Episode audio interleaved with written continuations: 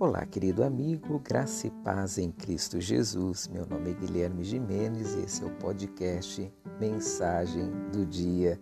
Cinco mensagens para a família. Mensagem 2. A melhor família do mundo exercita o perdão constantemente.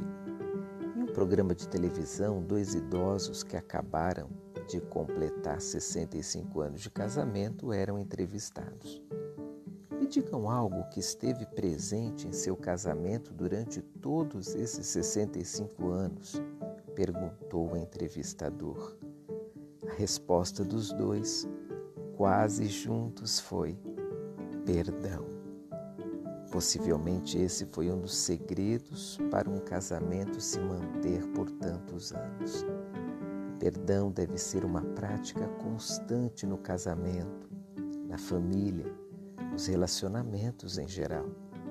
Todos os dias seremos desafiados a perdoar e daremos motivo para sermos perdoados. Não há família que resista a todas as pressões do dia a dia sem a prática constante do perdão. Perdoar é um dos ingredientes que podem transformar a sua família na melhor família do mundo. Lembre-se do que a Bíblia diz: suportem-se uns aos outros e perdoem-se mutuamente.